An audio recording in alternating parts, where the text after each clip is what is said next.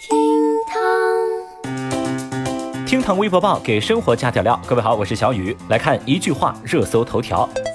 为支持实体经济发展，降低社会融资实际成本，中国人民银行决定于二零二零年一月六号下调金融机构存款准备金率零点五个百分点，不含财务公司、金融租赁公司和汽车金融公司。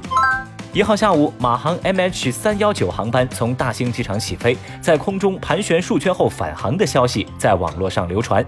官方回应说，航班是出现了机械故障，存在安全隐患，于是返航维修，机上人员均安全。该航班已经在下午两点半重新起飞。被日本警方逮捕的全球车坛传奇人物日产汽车前 CEO 卡洛斯·戈恩，日前已经逃出了日本境内，成功抵达黎巴嫩老家。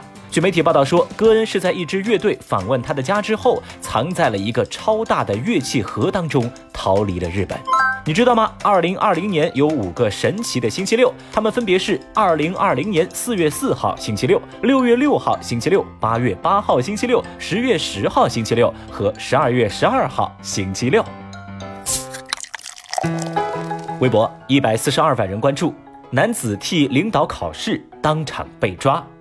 最近，山西太原民警接到报警说，一名参考人员疑似枪手替考。经过民警的盘查，男子赵某表示，他是替他的领导严某来参加资格证考试的，自己还并没有获得任何报酬哦。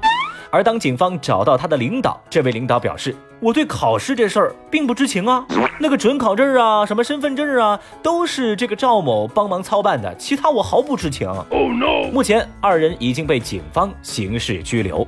这位领导的说辞在微博上遭到了网友们的无情嘲讽，大家纷纷表示：“领导不知情，呵呵，好一个并不知情啊！不出钱不出力，出事儿了还推卸责任啊！我呸！”领导就是领导啦，必备技能甩锅，用的是炉火纯青哦。哦，那在小雨我看来呢，大家都是成年人了，有些事儿你难道还不懂吗？很早以前小雨就听说过职场的八大不懂事儿，现在看来啊，还得加上一条，应该是职场九大不懂事儿。合起来完整版就是。领导敬酒你不喝，领导私事儿你乱说，领导夹菜你转桌，领导走路你坐车，领导上厅你自摸，领导开门你上车，领导讲话你唠嗑，领导喝水你刹车，领导考试你不能说。喂，你怎么看出这招来的？微博一百零二万人关注，邻居把二零二零看成 SOS 后报警。前几天，贵阳市开阳民警接到报警电话，说：“啊，警察叔叔，我们家对面那个居民楼有一家人在窗户上贴着 SOS。”国际求救信号，疑似在求救，你们赶紧去看一看呐！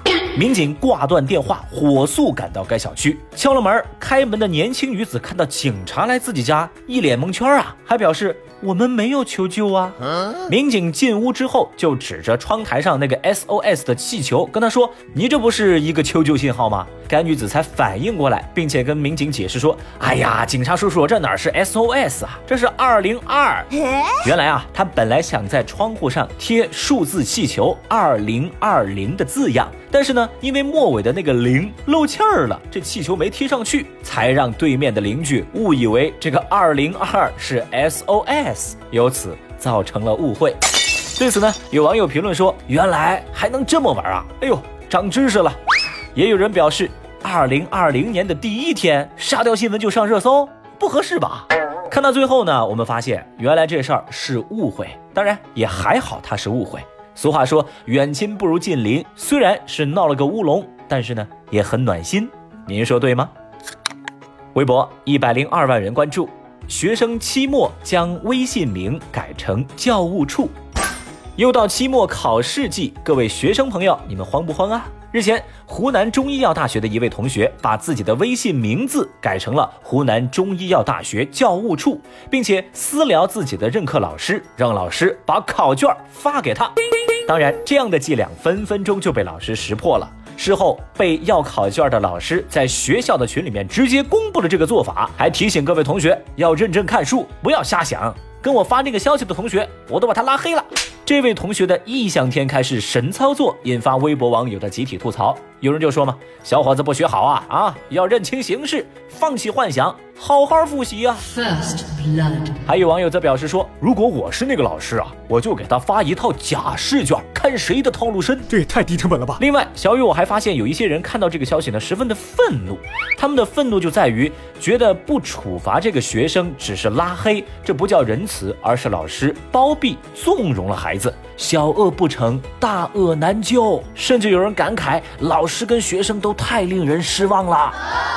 说真的，这孩子的脑洞啊，让小雨是哭笑不得。小伙子，你不如直接把名字改成文件传输助手，说不一定啊，还有意外惊喜哦。太厉害啦！这下可好，东窗事发了。这样吧，我建议你把名字啊再改成教育局，你就跟那个老师说你被开除了。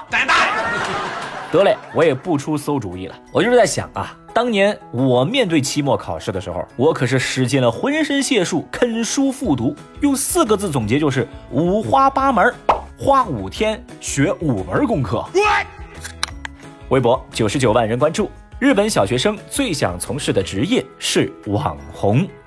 在日本学研教育综合研究所最新发布的小学生白皮书当中说，日本小学男生最想从事的职业前三就是网红博主、足球运动员、棒球运动员，而日本小学女生最想从事的职业前三名分别是西点师傅、幼儿园老师以及护士。